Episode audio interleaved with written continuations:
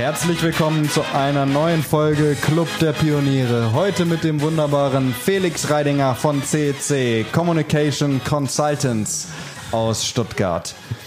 Mein Name ist Bruno Fritsche, ich bin Geschäftsführer der Filmproduktionsfirma Hawkins Cross aus Stuttgart und neben mir mein Mitstreiter und Moderator Konrad Simon. Konrad Simon, ich mache äh, Medien- und äh, technologieübergreifende Projekte und darf ganz herzlich begrüßen Felix Reidinger von CC. Äh, vielleicht magst du dich einfach in zwei Sätzen vorstellen. Ja, super. Ich freue mich, dass ich heute hier bin. Ähm, mein Name ist Felix Reidinger. Ich arbeite bei Communication Consultants. Wir sind eine ähm, Kommunikationsagentur aus Stuttgart seit 20 Jahren hier ähm, in Feigen aktiv und haben einen großen Fokus auf äh, B2B-Kommunikation. Also unsere Kunden sind im Allgemeinen sehr techni technisch bezogen. Ähm, die stellen Industriegüter äh, zur Produktion von, von ähm, zum Beispiel im Automotive, im Automotive-Bereich her. Und ähm, ich bin dort stellvertretender Geschäftsführer und vor allem verantwortlich für die äh, Konzeption und Umsetzung digitaler Content-Formate.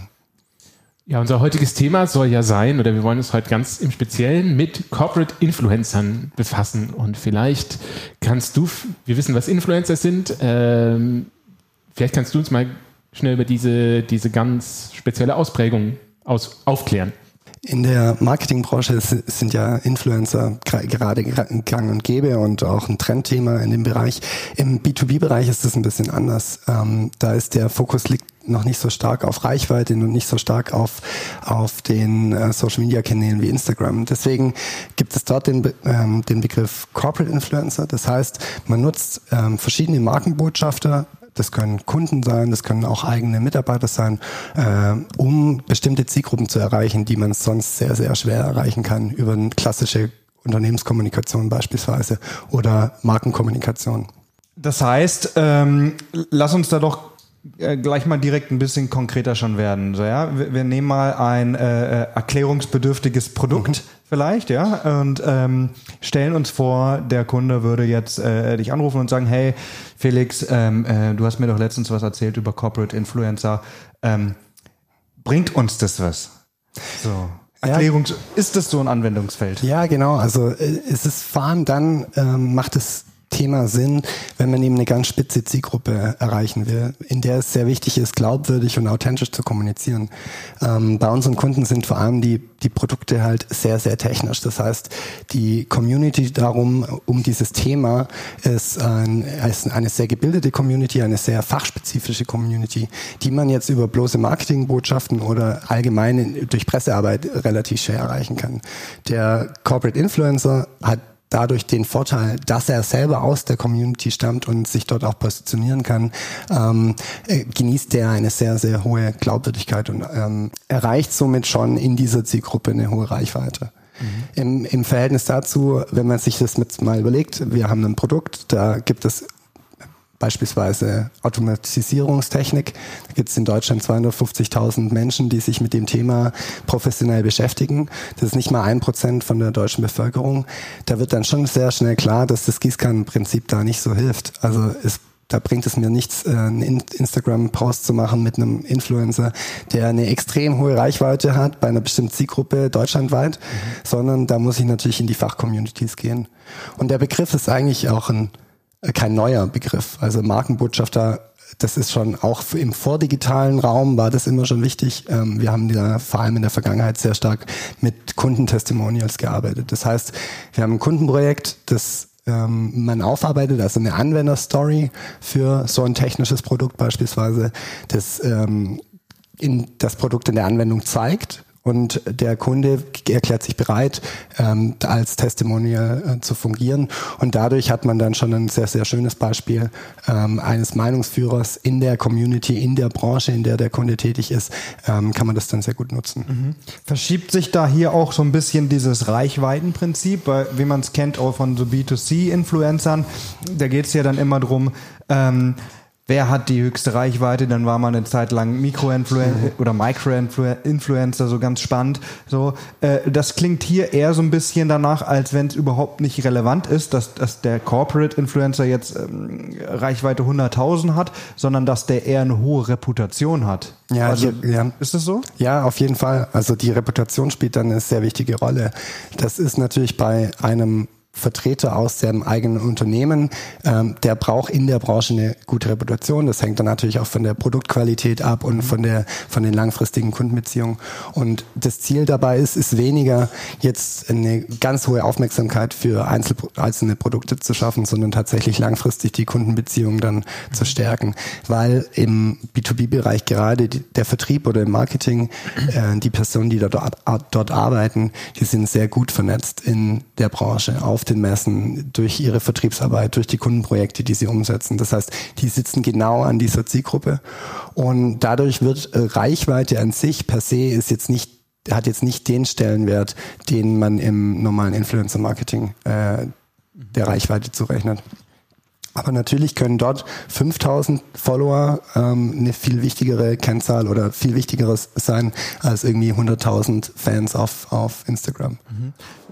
Vielleicht noch einmal für unsere Zuhörer, um diesen Corporate Inf Influencer nochmal zu erklären. Das heißt ja, wir nehmen Leute oder ihr nehmt Leute aus einer Firma raus, die für diese Firma arbeiten und die dann ganz authentisch selber für ihre eigene Firma tätig werden und ähm, Reichweite generieren, richtig? Genau. Ähm, das geht natürlich nicht nur äh, über eine zentrale Entscheidung, wir machen das jetzt äh, top-down, jeder muss jetzt kommunizieren, sondern es basiert sehr stark auf Freiwilligkeit. Mitarbeiter sind da ein Weg, das zu tun, also die eigenen Mitarbeiter, die dann ähm, ihre Fähigkeiten in der Content-Produktion nutzen können, um auch ihre Inhalte an die Zielgruppen digital dann auszuspielen. Mhm. Wer sind denn noch weitere Corporate Influencer außer den Mitarbeitern? Äh, ganz klassisch ist natürlich der CEO oder die äh, Geschäftsführung äh, natürlich auch ein, ein, Influencer. Die, die CEO-Reputation war immer schon auch sehr wichtig.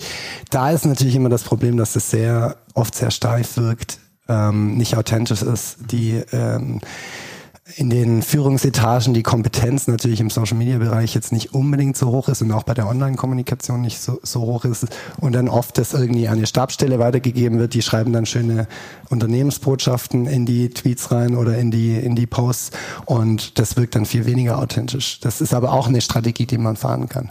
Mhm. Ähm, und das sind natürlich die eigenen Mitarbeiter, gerade beispielsweise im Employer Branding, natürlich viel authentischer. Ähm, wie kann man ausschließen, dass wenn man mit Corporate Influencern arbeitet, die aus einer anderen Firma kommen, ähm, dass der Benefit nicht sehr einseitig ist.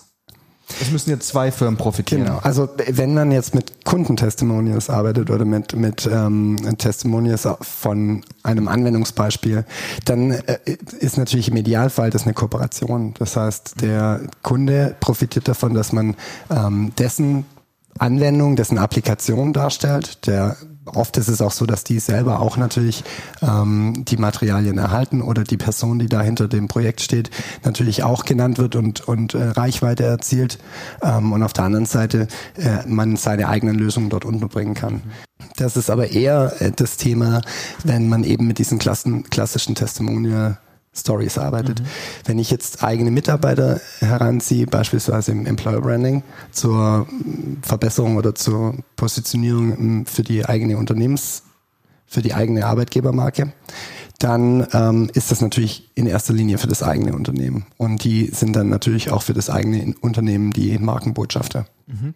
Was würdest du sagen, was macht oder was ist der große Vorteil am Einsatz von Corporate Influencern? Im Vergleich vielleicht zu herkömmlicheren Methoden? Also ich glaube, ein großer Vorteil ist, dass die Personen eine sehr große Glaubwürdigkeit genießen in ihrer Community, die dann auch selber schon stark vernetzt sind in der Community und dort eine sehr zielgerichtete Reichweite haben. Also nicht die eine Million Fans, sondern tatsächlich 5000 Kontakte, die aber dafür sehr relevant sind. Gleichzeitig haben die ein sehr tiefes Wissen über ihr Produkt und über die Branche und über die Themen, die dort in der Branche wichtig sind und können dann sehr schnell und authentisch und persönlich kommunizieren. Man hat zudem auch gleich eine Man kann zudem auch so eine gewisse Personalisierungsstrategie in der Kommunikation fahren. Das heißt, ich habe nicht nur ein Unternehmen mit den Produkten, die ich nach außen kommuniziere, sondern tatsächlich, tatsächlich äh, kommuniziere ich Expertentum und, und Personen und Gesichter nach außen. Ziel im Bereich B2C ist natürlich immer, ähm, du hast Summe X an Influencern oder Prominente oder wie auch immer, die benutzen ein Produkt ähm, und die Fans und Follower sehen das und sagen, cool, wenn die Caro Dauer das Shampoo benutzt, dann kaufe ich mhm. mir das jetzt auch. Jetzt geht's ja im B2B-Bereich wahrscheinlich nicht um Produkte, die 5,63 Euro kosten, sondern eher mal meistens ein bisschen mehr. Mhm. Ähm, gibt's da oder wie ist da deine Erfahrung? Ja, ist ist, ist da ist beeinflusst das Kaufentscheidung nachhaltig auch? Also ich glaube, im B2B-Bereich ist die langfristige Kundenbindung halt super wichtig. Es ist natürlich nicht so, dass eine Person aus Lust und äh, gerade weil das Produkt im, im Relevant Set ist, dann das Produkt kauft, weil man das auf Instagram sieht. So ist das natürlich im B2B-Bereich nicht. Da gibt es solche, ähm, man nennt es Buying Center. Das heißt, da sind verschiedene Personen am Kau an einem Kaufprozess beteiligt. Das kann der Unternehmensführer sein, der Einkauf, aber auch die, die Fachabteilung, die sich damit beschäftigt. Aber oft haben die Fachansprechpartner schon einen sehr hohen äh, Einfluss auf die Kaufentscheidung und die haben natürlich eine sehr enge äh, Beziehung im Idealfall mit dem ähm, Kundenberater eines B2B-Unternehmens. Und diese Beziehung, diese langfristige Kundenbeziehung zu stärken, ähm, ist dabei dann das Ziel. Und kann dann durch eine stärkere Emotionalisierung der Kommunikation auch erreicht werden. Wir wollen ja immer emotional kommunizieren. Und wir wollen auch B2B-Produkte und technische Produkte ähm, mit einem gewissen emotionalen Ansatz ähm, nach außen positionieren. Das ist aber, fällt nicht immer ganz einfach im B2B-Bereich. Mhm. Und äh, über diesen persönlichen Ansatz kann ich natürlich auch die Begeisterung der Mitarbeiter, die Leidenschaft für ihre Produkte sehr authentisch nach außen kommunizieren. Und das machen die ja im Privaten oder im Face-to-Face -face, äh, ähm, in einer Face To-Face-Situation ja schon. Die sind ja, die, die brennen ja für ihre Produkte. Mhm.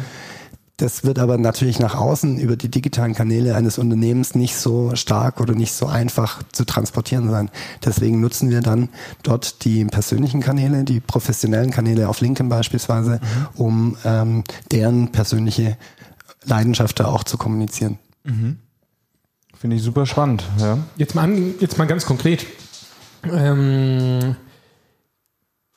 ich möchte jetzt für meine Firma, vielleicht habe ich ein konkretes Produkt, vielleicht habe ich aber auch eine ganze Produktklasse oder Kategorie, die ich aufbauen möchte, wo ich mich im Markt positionieren möchte, was ich kommunizieren möchte. Womit muss ich rechnen? Das ist ja im Influencer-Bereich immer eine sehr langfristige Sache. Also wie geht man das an anhand einem Vielleicht hast du auch ein ganz konkretes Beispiel. Mhm. Also ähm, wir arbeiten da zusammen mit einem Kunden von uns, ähm, relativ frisch jetzt äh, an dem Projekt Corporate Influencer. Und da haben wir verschiedene äh, Steps definiert, wie wir da vorgehen. Zum einen ist die, der Rückhalt in der Geschäftsführung natürlich total wichtig. Ähm, es muss kulturell akzeptiert sein, dass Personen auch nach außen kommunizieren, dass die ähm, kurze Abstimmungsmöglichkeiten haben, weil es macht natürlich keinen Sinn, wenn alle Inhalte zentral irgendwie vorgeschrieben wird und werden und jeder den gleichen Post äh, veröffentlicht. Das würde der ganzen Sache ja auch ein bisschen zuwiderlaufen. Und das bedarf eben einen kulturellen Wandel. Da muss es auch mal okay sein, einen Fehler zu machen. Das kann passieren, ob das jetzt ein Schreibfehler ist oder mal irgendwie was ähm, nicht ganz so äh, top-down kommuniziert, sondern eher eher im agilen Umfeld zu kommunizieren. Das muss okay sein, wenn da jetzt halt auch mal was vielleicht schief läuft. Das sind kulturelle Sachen, die da sein müssen. Dann müssen wir die Mitarbeiter enablen. Es ist ganz wichtig, dass da eine gewisse Medienaffinität da ist, ähm, damit auch authentisch kommuniziert werden kann.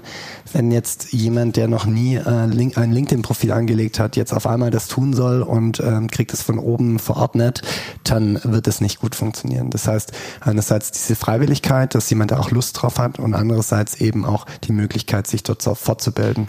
Und da erstellen wir dann mit den Kunden zusammen ähm, Workshops und, und führen solche Workshops mit den mit den Willigen durch sozusagen. Es sind meistens kleinere Teams, kleinere äh, Pilotprojekte, wo die, die wirklich da Lust drauf haben und richtig Bock drauf haben, dann mitmachen können.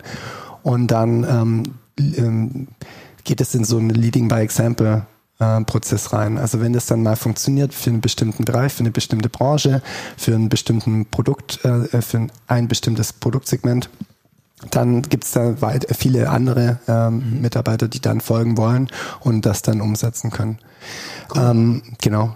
Lass uns doch äh, mal konkreter werden. Lass uns doch vielleicht mal ein Fallbeispiel besprechen. Ja was ihr gemacht habt. Ich glaube, du hast was mitgebracht. Genau, ich habe da euch ein Beispiel mitgebracht. Wir arbeiten seit einem halben Jahr etwa mit Lab zusammen. Das ist ein Marktführer im Bereich Kabel- und Verbindungslösungen für die Industrie.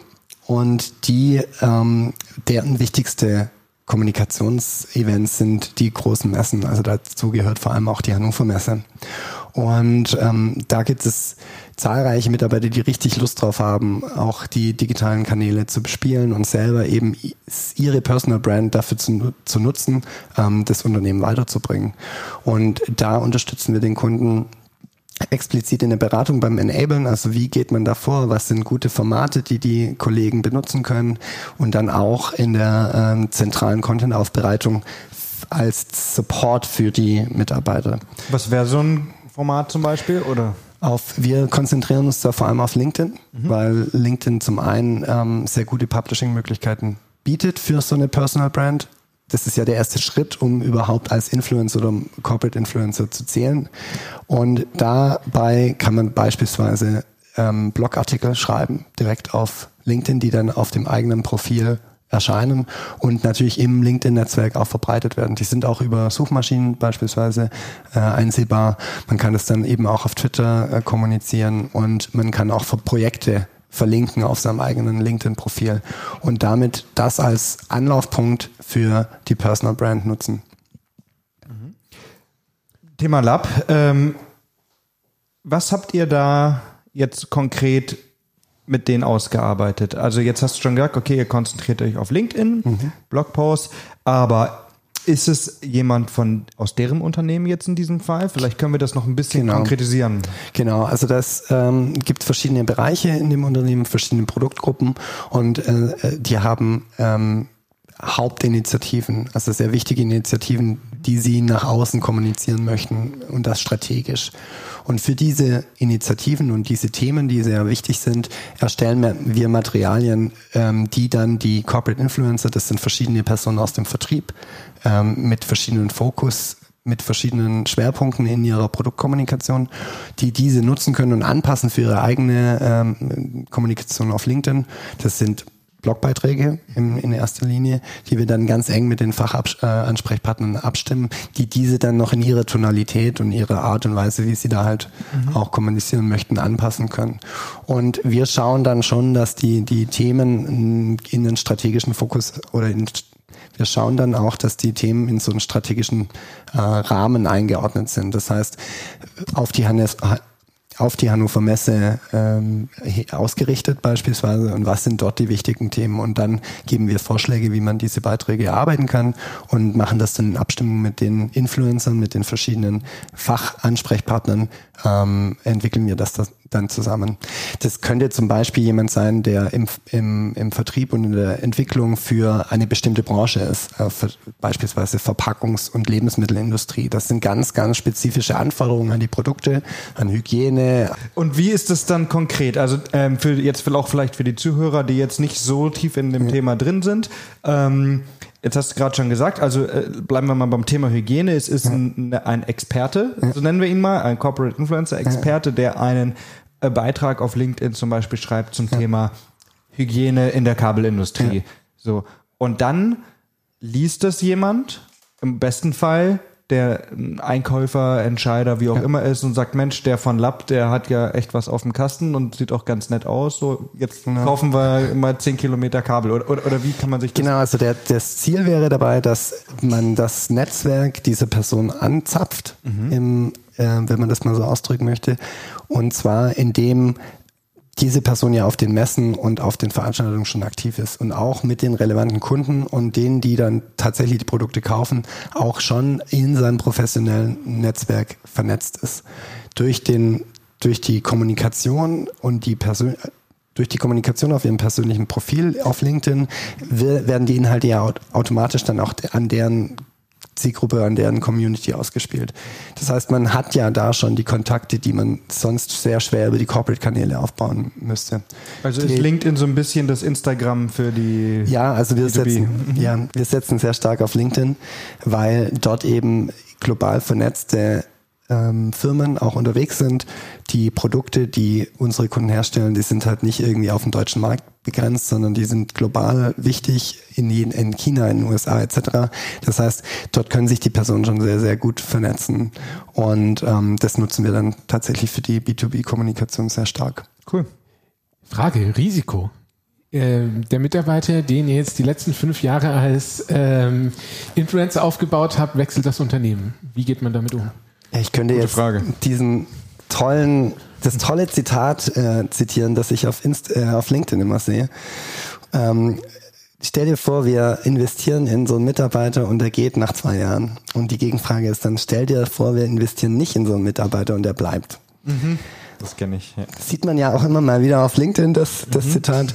Und so sehen wir das auch. Also die Personen sind da, die Personen brennen für ihr Unternehmen, die machen in ihrer Zeit oder in der Zeit, in der sie dort beschäftigt sind, ihr tun ihr, geben ihr Bestes und das nicht zu nutzen, das wäre so oder so. Äh, das wäre so oder so ein Risiko. Also das Risiko schätze ich viel, viel größer ein, das nicht zu nutzen, wie zu sagen, okay, nach vier, fünf Jahren heutzutage ist es ja auch gar nicht mehr so ganz so üblich, dass man ewig bei einem Unternehmen bleibt, geht jemand. Aber der bleibt dann ja, hat ja die, Firma auch im, in Erinnerung als eine gute Firma, die einen unterstützt und promotet.